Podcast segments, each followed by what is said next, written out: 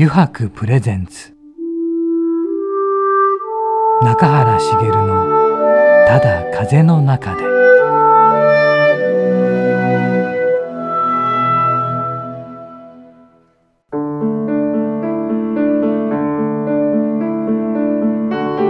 皆さんこんにちは。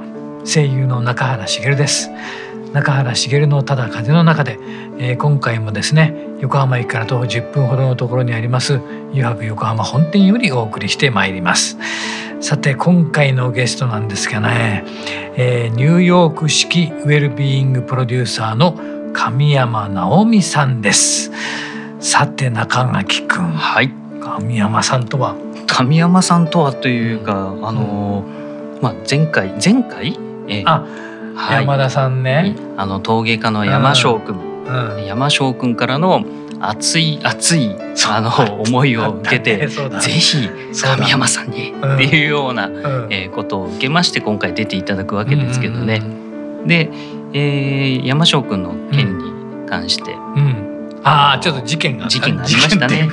事件というか、ね、事件ありましたね。あ。えー、あの日受け取るはずの自分の購入させていただいたあのお茶碗、ようやく受け取ることできましたので。よかった。それはよかったね。本当にびっくりしたもんね。まさか中身がないなんてね。なんてそんな そんなの漫画の中だけの話でいいのにって。ね、はい。なのでじゃあ今回ね、えー、神山直美さんのお話をたくさん聞いていきましょう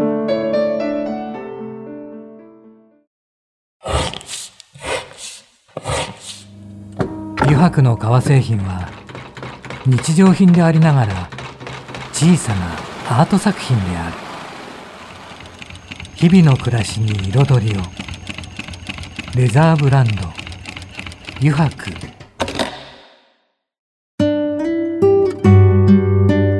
油白プレゼンツ。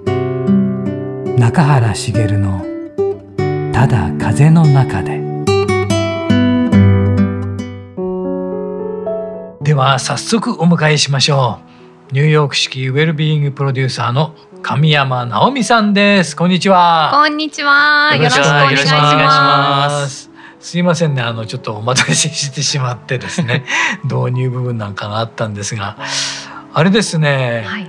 直美さんはこのウェルビーイングプロデューサーという肩書きをお持ちなんですが、はい、これはまあ知らない方も多いと思いますのでどのようなことなのかというのをご紹介いただけますか、はい、まずは。はいありがとうございます、はい、ニューヨーク式ウェルビングプロデューサーとして活動しております、はい、えー、ニューヨーク式なのはまた後ほどお話しさせていただくとして、はいはい、ウェルビングっていうのは福祉の世界では健康っていう意味なんですよね。はい、で健康っていうと皆さん病気じゃないことをイメージされる方が多いと思うんですけど。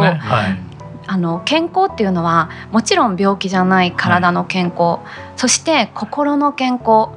心が豊か、ストレス溜まってないかとか、そういうことも含め、はい、そして3つ目が経済的な潤い。があるかどうか、この3つのバランスが整ってこそ初めて健康と言えるんですよね。はいはい、でこのウェルビーイングの考え方は、はい、どんどんこの1年でもすごい浸透してきていろんな企業さんがウェルビーイングスイーツとか、はい、そういったコンセプトで出されている企業も多くなっているんですよね。今までそういう肩書きでしていなかった方も突然インフルエンサーの方が肩書きにウェルビーイングと書かれていたりとか。増えてきているんですけど。そうなんですね。はい、はい、私はこのウェルビーイングという言葉に出会って、はい、やっぱりこの部分が一番今の日本人に伝えたいことだなと感じたので、はい。はい、特にこのウェルビーイングの考え方を今たくさんの人に伝えるようにしているんですがなぜニューヨーク式かというと、はい、私があのニューヨークに住んでいたことがあるんですけど、はい。はい、その際に病院に行くと「あなたは今の生活に満足していますか？とかストレス溜まってませんか？とか。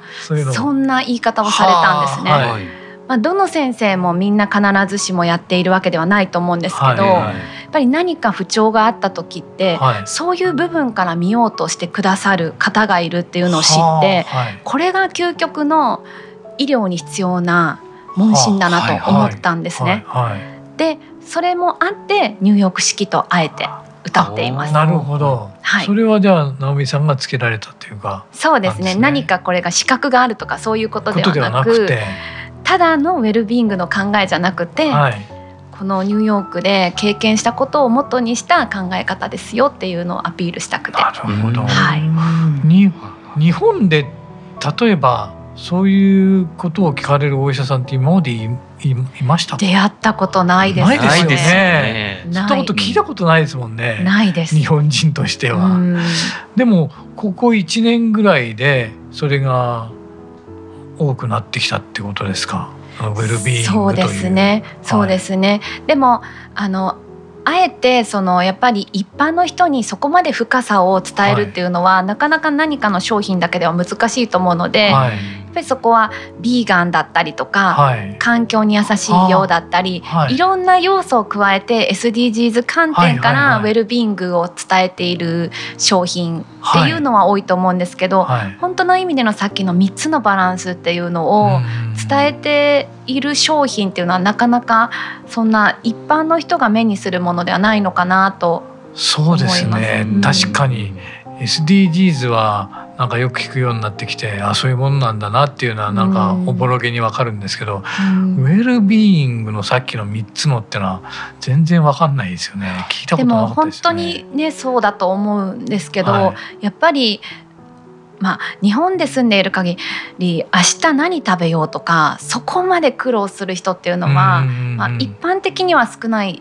方ですけど、はい、でもやっぱりこの先何年後とか、子供をちゃんと育てられるかとか、はい、そういった意味での経済的な不安っていうのは、持っている方って多いと思うんですよね。はいはいうん、はい、でそういう方々ってやっぱり目の前のことしか見えていないから、うん、もっと自分の可能性とかそういうところにフォーカスできなくて、うん。はい、そこの小さな部分で苦しんでしまう人って多いので、はい、そういう方々と出会ったら特に女性の方と出会ったら私があの自分の経験も踏まえて、その人の潜在的な部分をこう、気づかせてあげて、はい、もっと可能性を信じて、はい、信じさせてあげるっていうようなコーチングなどをしているんですね。はい、うんそうかそのコーチングプロデュース業っていうことですかね。うそういうことですよね。はい、はい、でもいろいろ多岐にわたってますよねやられてることはやっぱり。そうですね。ただ一つだけずっと変わっていないのはプロデュース業っていうことだけは変わっていない変わってない最初からだったんですか。そうなんです。はい。ちょっと私のお話をさせていただくと、はい。はいはい、自分自身がもうあの小学校の頃から起業したいと思っていたんです。はい、小学校の頃からですそうなんです。起業したいと。はい。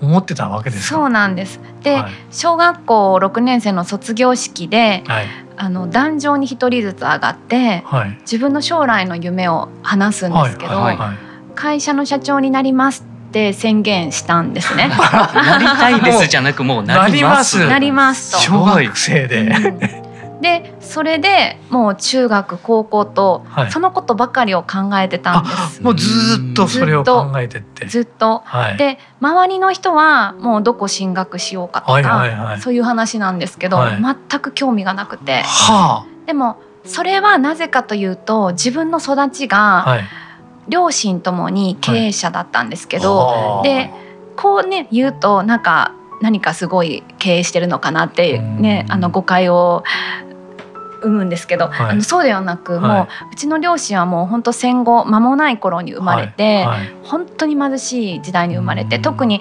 母は韓国出身なんですよね。それで7人兄弟の長女として生まれであのどんどんおばあちゃんはもう次々にあの身ごもってしまうので、仕事できず、母が下の子を育てていったんですよね。自分が学校も行かずに、であの働いてその稼ぎでそう母親代わりをしたんです母が。でそんな母はやっぱりあの学歴がないっていう劣等感で生まれていたのでそう育ったので、私に対する思いはすごいあったんですけど。私自身は母にこう幸せを見せてあげたいと小さいながらに感じていたんですよね。はい、だから自分の人生は母の夢を叶えることっていうのが強くあったんですよ、はい、だからそれは大学に母は大学に行ってとかあるんですけど、私の中では大学に行ってっていうよりも、はい、もう自分の好きなことを形に変えていっていつか母と一緒にいろんな世界中飛び回ってとか、はあ、そういうふうなイメージをしていたんですね。はい。はい、まあ、母は母でもバリバリ仕事していたので、はい、あのもうそこは経済的な余裕はある人だったんですけど、自分ななりにこう母への恩返しとか母にこうあの自分を産んでよかったっていう思いが小さいながらにあったんですよね。はい、なのであの自分の夢はもう早くから経営者になりたいことっていうことだったんですけど、はい、だからといって何がやりたいってことはなかったんですよ。た。だただ起業をすると。だけどそのマインドでいることによって、はいいろんな人と話すときに、はい、なぜ起業家になったんですかとか、はい、こう視点がやっぱり自分が起業家になりたいからこそ、起業している方に対する質問がもう自分の中で明確だったんですよね。うん、でいろんな方々とお話しする中で、はい、あ自分が何ができるかなっていうのをもう若輩者の私が何ができるかなっていう中で、出会ったのがプロデュース業だったんです。はい、で私大阪出身なんですね。はい、でもう大学行かず18歳で上京して、はい、そこからすぐに起業するんですけど、はい、もう中身をもう適当に定款にバーッと書いていって やるかやらないか わからないことをもう適当に書いていて、でいろんな交流会に参加して、でそこで出会った中でなぜかリタイアしたあのすごいスキルのある方々に出会うことが多かったんです、もう商社マンとかで切ってはったの、たもう仕事をされてきた方に出会う機会が多くて、はい、でその中でも、まあ、ご自身でできる方とできない方っていらっしゃるんですよね。自分でこうセルフプロデュースできる方とできない方、はい、その中でできない方の中でも本当にもうすごい実力がある方がたくさんいらっしゃったのでその中でもちょっと私の中でも国際っていうところにすごく興味があったので、はい。はい、特に英語のスキルと異文化知識が高い方に着目したんですね。はい、で数名の方が優秀な方がいらっしゃって、でもう英語の実力はもう半端ないです。本当に。でその方々の力で何かできないかなって考えた時にちょうどその時に日経新聞の国際事業部のその英字媒体が結構まああの売り上げに困っていらっしゃったので、そこに着目して、まあ、プレゼンをさせていただいて、でこの教この媒体を使って教材にしてビジネス英語スクールをさせてくださいと。はい、そこからまああのプレゼンしに行った日は目の前にもその上層部の方が10人ぐらい座っているんですよね。腕を組んだりとか 厳しい表情で、その中ですごいエンターテインメント性ある楽しいビジネス英語をプレゼンしたんですよ。そしたらまあだんだんちょっと微笑みとか出て、笑みを浮かべて、まあ、あの感触的に自分では良かったんですけど、まあ、後日、あのぜひ一緒にやりましょうと言っていただいて。すごい。当時だから19歳ぐらいですね。そう。その時に、まあ、初めてまあ日経さんと契約書交わしてて。日経さんはきっとその年齢とか全然わからなかったと思うんですけど、はい、そんな経験がありました。そうですか、うん、それはまた飛び込んでみないとわからないことっていうかよく起業ってやっぱりまあ、ただ単純に思い浮かべただけでも難しいのかなっていう、うん、難しいんじゃないかっていうなんか概念があるような気がするんですけど。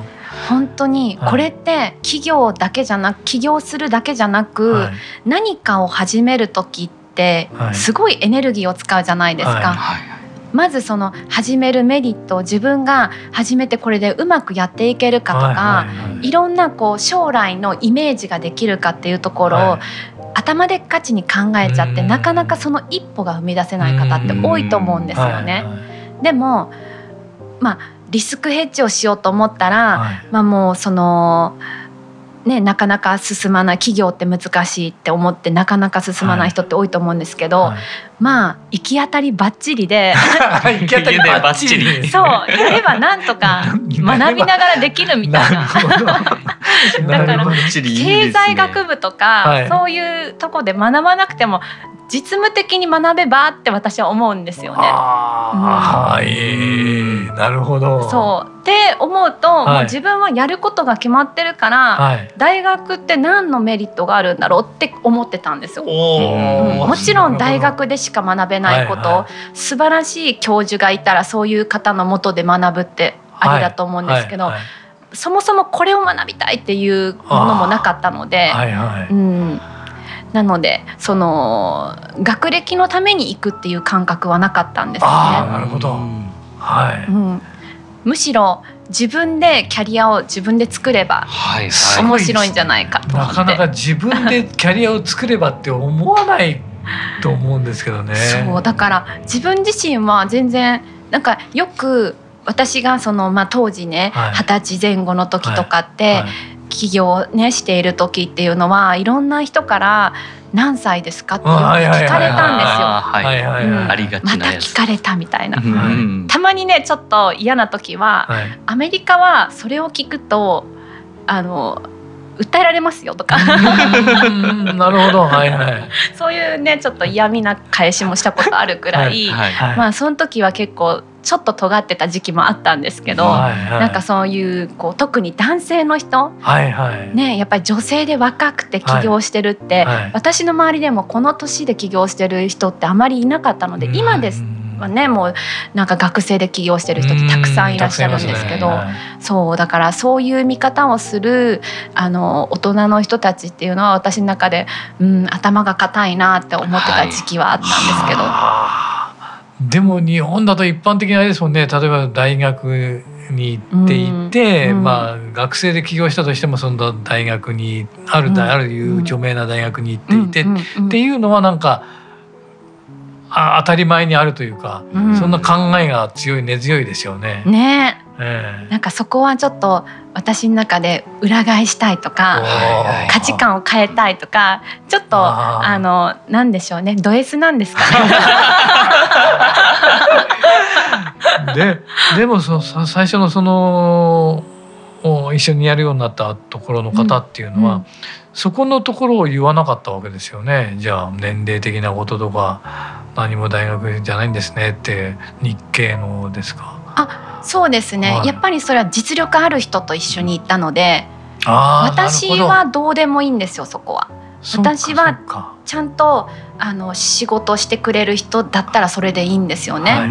それよりもそのあの実際に現場で教える人が優秀であれば問題なかったんですよね、うん、そこは、はい、でもそういう方をご存知だったわけですもんね。そうです。そうですよね。やっぱりこうね、こう人と組むっていうのはお互いね、うん、あのいないところあのできるところを補い合うっていうのが、うん、うん、自分ができないこともはっきりしてるし、はい、できることも分かってるからこそ、はい、その部分で私ができることをするっていう。はいうん。はい、そうですね。だからあのこの起業していろんなことを学んだの中で、はい、私の中であの今でも変わらないのは、はい、素直であることと、はい、できないことをはっきり言うっていうことですね。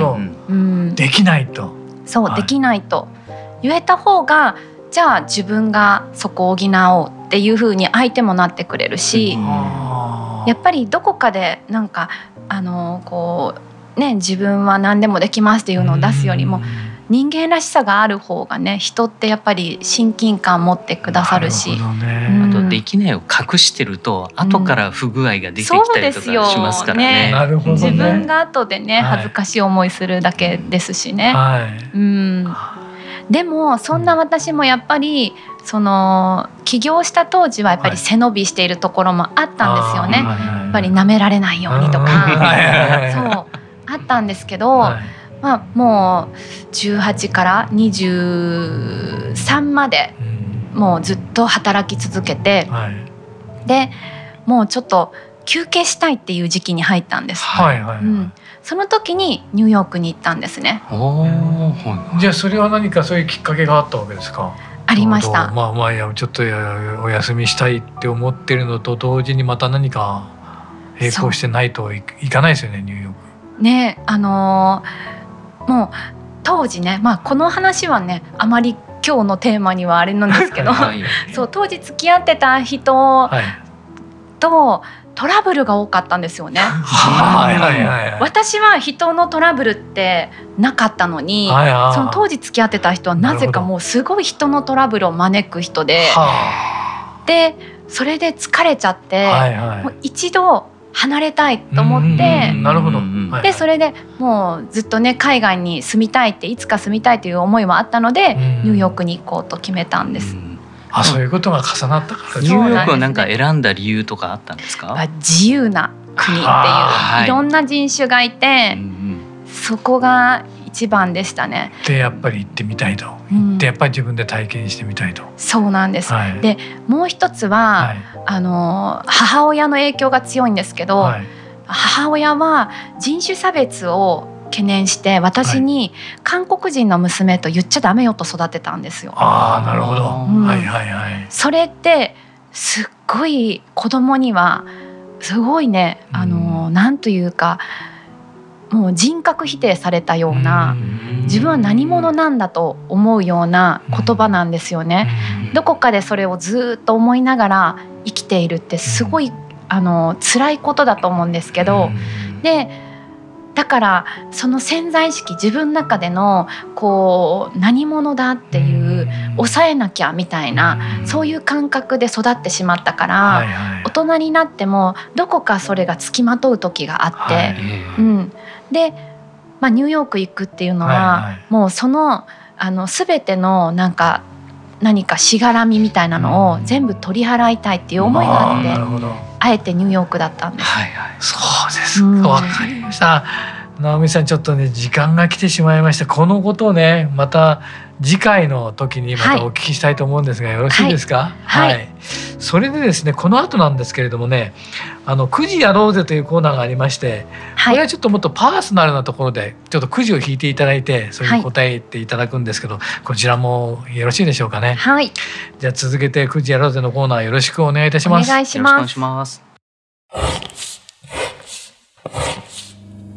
油白の革製品は日常品でありながら小さなアート作品である。日々の暮らしに彩りを。レザーブランド。油白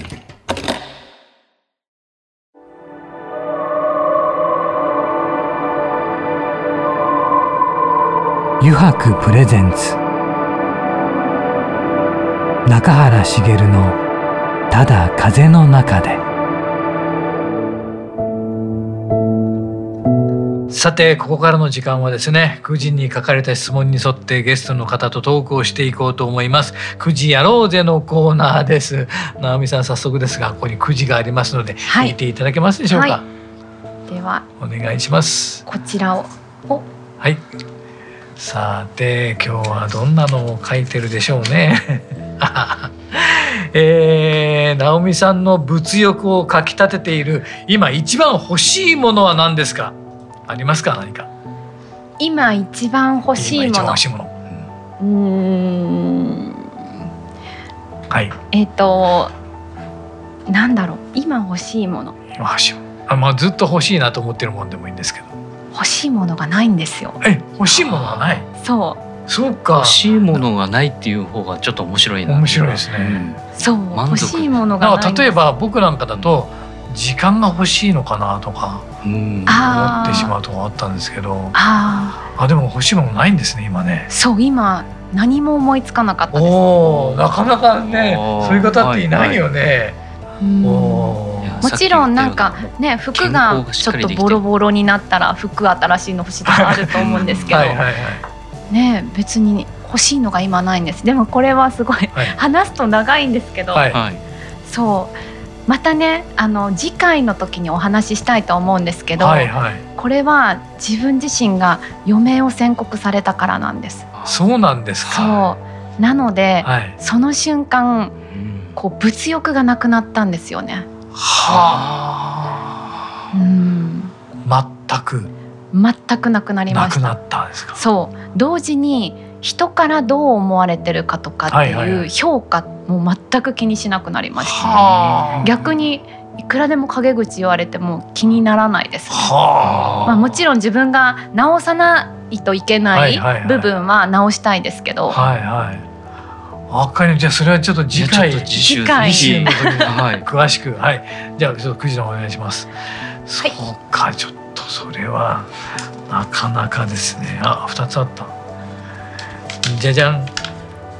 あ最近何か始めたことまたは始めたいことってありますか？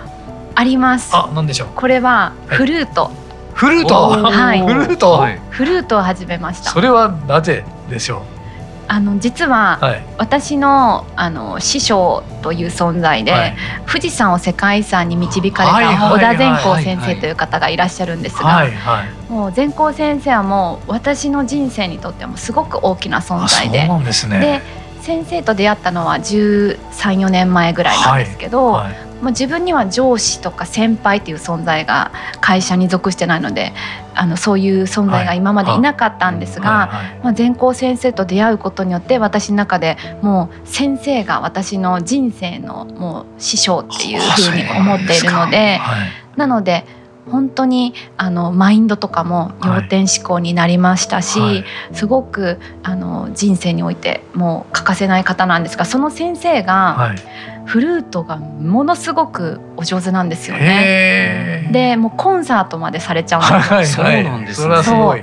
でなんか自分はいつも聞く側だったんですけど、なんか始めたいなっていうのがきっかけで。はい始めて、はい、今先生もご紹介いただいてフルートの先生も紹介いただいて、はい、でちょっとやっているじゃあ絶絶賛まだ始めてそうそんなには全然経ってないです。なんですけど、はい、いつも何かこう目標というか、楽しみは持っていたいなと思うのでなのでコンサートでフルートを吹くっていうのが私の先生と一緒にそれも、そうですね。そうですね。あ、それ楽しみですね。はい。ありがとうございます。じゃあまたもう一枚お願いします。お願いします。はい。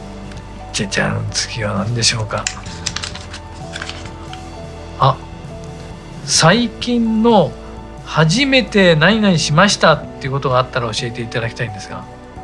初めて何々しました。何かありますか？ですよね。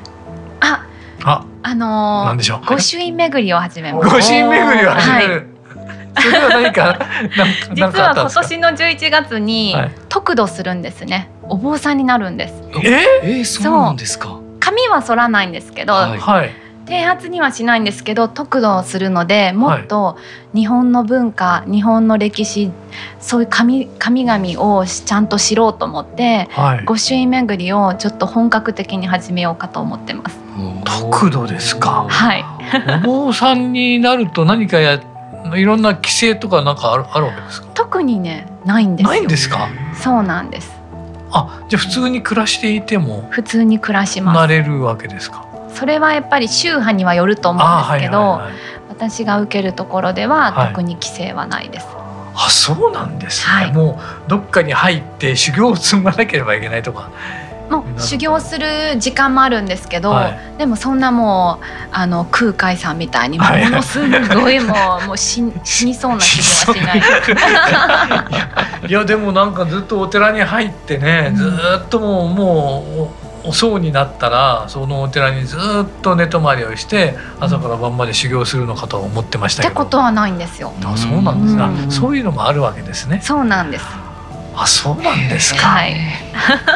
すごい意外でした。意外でしたね。はいじゃあラストも一番お願いします。そうかで御朱印巡りを始めると。はい。素晴らしい。あえー、直美さんの超絶おすすめのタイ料理は何ですか？タイ料理。タイ料理。おすすめのタイ料理。はい。自分的にこれこれはいいです、ね、タイでも生活されてたんですですよね。そうタイで生活していたんですそのことによってこの質問があると思うんですけど、今、はい、名前がど忘れしちゃったんですけど、はい、ムーピンかな？ムーピン確か。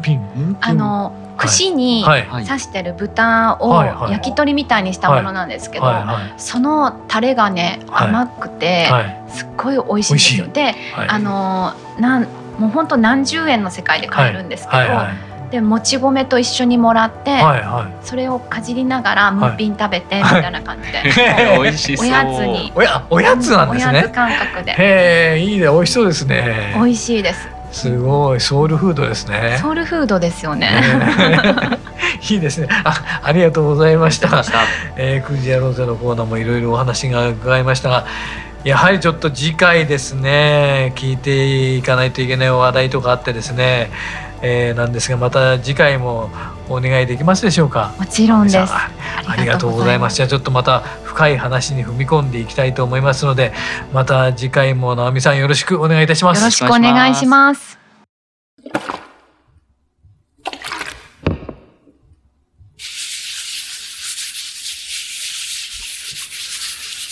油白独自の手染めのグラデーションは川に新たな命を吹き込む。色とりどりの空の情景。青く深い海。誰もが感動するあの一瞬を閉じ込める。レザーブランド。油白。